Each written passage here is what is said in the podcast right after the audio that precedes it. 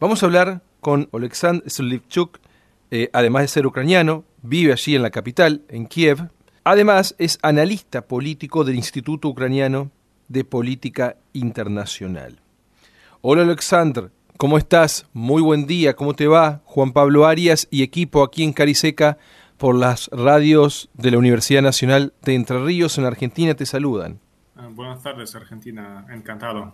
Igualmente, Alexandr, muchas gracias por atendernos. Contanos, ¿dónde estás en este momento? Estoy en la capital, eh, en la ciudad de Kiev, en mi apartamento. Yo quedo aquí desde el primer día eh, de la guerra. Ahora, vale, eh, bien, en, en, la capital la situación ahora es más o menos tranquila. De verdad, cada noche vamos a dormir sin un poco de preocupación que vamos a tener durante la noche, pero afortunadamente la capital no fue bombardeada los últimos días, que yo no puedo decir sobre eh, las eh, ciudades orientales de Ucrania, porque ahí eh, los bombardeos de verdad fueron de forma, de forma bárbara. Yo, cuando yo veo los videos las fotos desde las ciudades de Kharkiv, desde Mariupol, desde las ciudades desde Donbass, me parece que esos son fotos de Siria de verdad, porque los edificios, las zonas residenciales completamente destruidos después del ataque aéreo, eh, la gente, eh, muchas víctimas, también los niños, la gente no puede salir desde los sótanos, pues en, en las zonas orientales eh, del territorio ucraniano ahora mismo la situación es muy grave, bastante grave. Ah, pero en la capital, en la capital aquí de verdad la vida es más o menos estable. Me decías que la vida es más o menos eh, estable. ¿Qué significa la vida estable? ¿Cómo es vivir con la angustia? ¿Cómo es vivir tratando de conseguir, me imagino, los víveres elementales para la subsistencia, para la comida? Claro, claro, cuando yo digo que la vida es normal, yo en comparación que con las ciudades que están bajo bombardeos, claro que aquí no es la vida como tuvimos antes, eh, la vida es eh, muy dramática, muy, con muchos límites, no tenemos toque de queda, eh, pero aquí la gente en la capital de verdad no sufre tan mucho que sufren la gente desde las ciudades en las zonas de batalla. Aquí tenemos comunidades, aquí seguimos con la internet, seguimos con alimentación, con supermercados, están abiertos. Es posible comprar las alimentaciones básicas, frutas, verduras, trigo. Claro que hay, por ejemplo, hay problemas con huevos, con leche, con carne, eh, pero eso pasa por eh, la ruptura de logística. Eh, y nosotros entendemos que hay para apretar, apretar el cinturón, hay que sobrevivir ese periodo. No hay muchos problemas. la gente de verdad puede... hay, hay posibilidad de comprar los productos básicos, eso sí.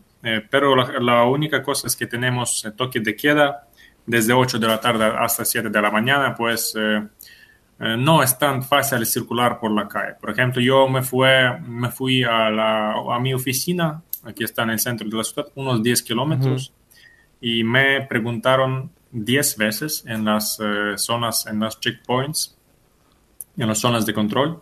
Me preguntaron a, presentar mi pasaporte, presentar también mi celular, eh, me preguntaron a dónde voy, porque la razón, me vigilaban también, investigaban, investigaban la, el coche.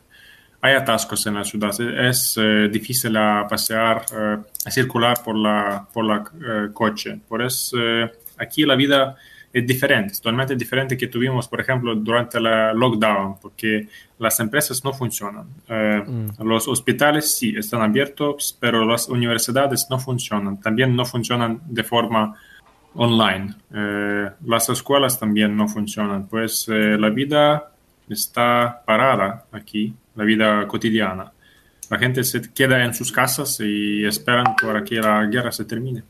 Alexandr, ¿y hay temor, hay miedo, hay preocupación del avance ruso hacia la capital? De verdad, eh, ese fue en los primeros días de la guerra. Yo también me eh, tuve un poco miedo que de verdad vamos a tener las eh, batallas urbanas en la capital. Pero hoy tenemos el día 11 de la guerra y todavía los rusos no pueden entrar. Eh, yo creo que como en analista político ya entiendo que su primer objetivo es entrar a la capital, pero no, todavía no pueden. La capital es muy bien protegida, no es rodeada, como muchas veces nosotros vemos en las noticias. Eh, los rusos intentan entrar y pueden entrar solo desde el norte y desde el parte oriental, eh, desde dos direcciones. Ahí ahora mismo pasan batallas muy duras y yo pienso que no van a avanzar porque ahora mismo, según la, información oficial, eh, todas las tropas que fueron desplazadas por Rusia cerca de nuestra frontera están ahora en, la, en el territorio y Rusia necesita más recursos. Pues por eso eh, Rusia va a movilizar la gente desde sus soldados desde las otras regiones más lejanos eh, de Rusia, por ejemplo, desde Cáucaso o desde Siberia, Rusia Central. ahora vemos que les, falta recursos, les falta gente, les falta técnica, vehículos. Por eso esa guerra está más o menos controlada por el parte ucraniano y por eso yo pienso que mm, los rusos no van a avanzar a entrar a la capital. ¿Qué piensa el ucraniano de la invasión rusa? ¿Qué piensa en el sentido de responsabilidades tanto de Rusia, del gobierno ucraniano? ¿Hay apoyo, apoyo unánime al presidente Zelensky? ¿La responsabilidad la ponen toda en Rusia? ¿Cómo lo ve el ucraniano?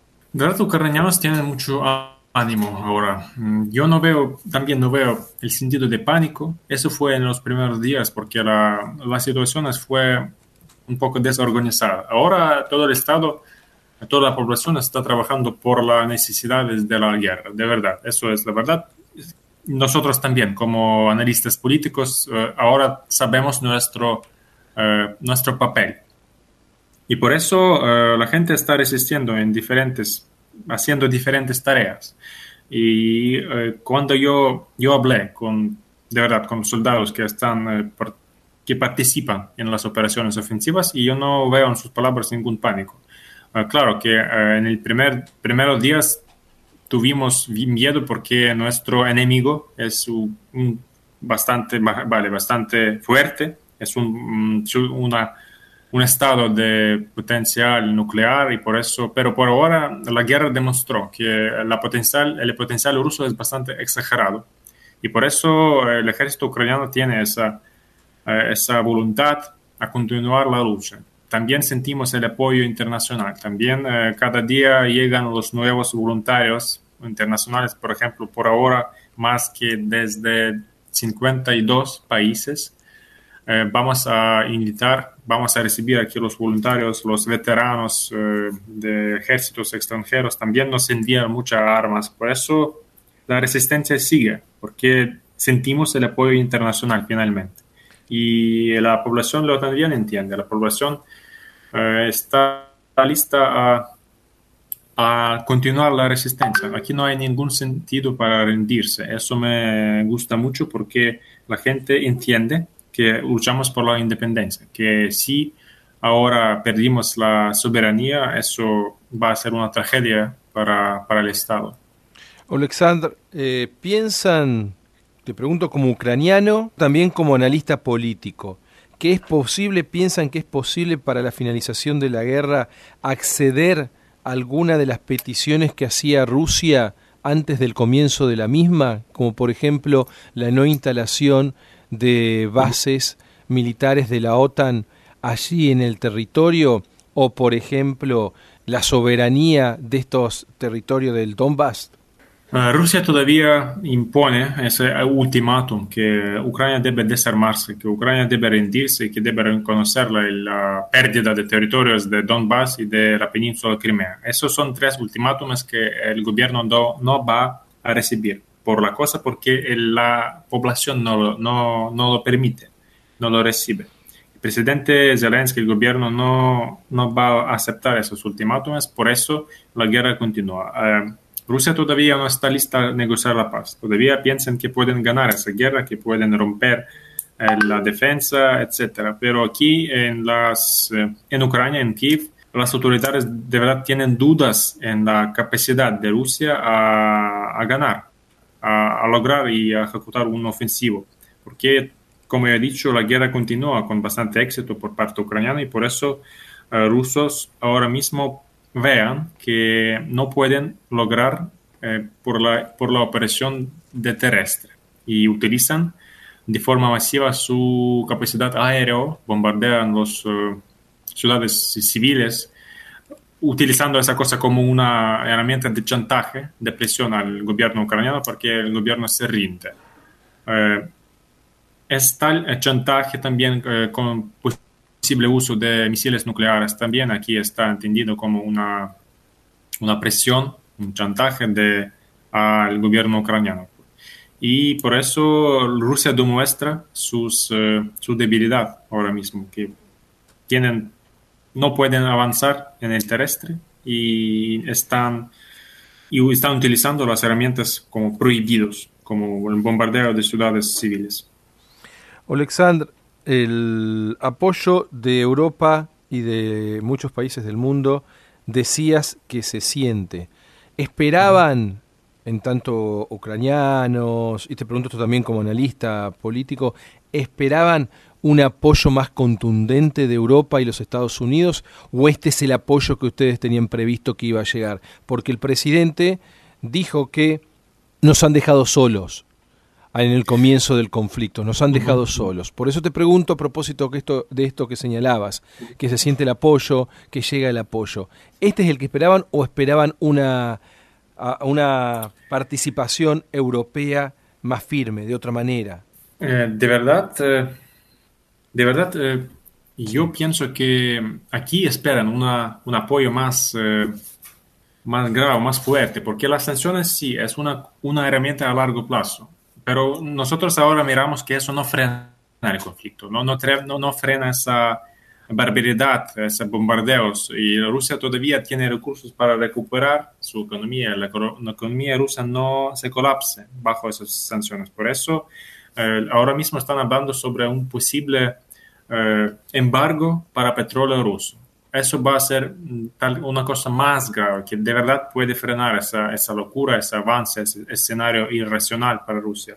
Eh, también lo que ahora están discutiendo es el posible cierre del cielo de la zona aérea sobre del espacio aéreo de Ucrania, porque Ucrania no está capaz de frenar todos esos eh, bombardeos aéreos por los misiles, por los aviones, y la gente civil sufre. No sufre los militares, no sufre los eh, bases militares, pero la gente civil. Muchísima gente perdieron sus vidas, sus apartamentos, sus coches, y por eso eh, aquí esperamos una unidad del Occidente, eh, de la OTAN también, la, como la posibilidad de actuar mm, de forma rápida, de la posibilidad de resistir por, por parte de Occidente, porque ahora mismo Rusia está comprobando Occidente, la Unión Europea, la OTAN y también los, los países, otros países eh, de otros continentes, está comprobando su posibilidad de resistir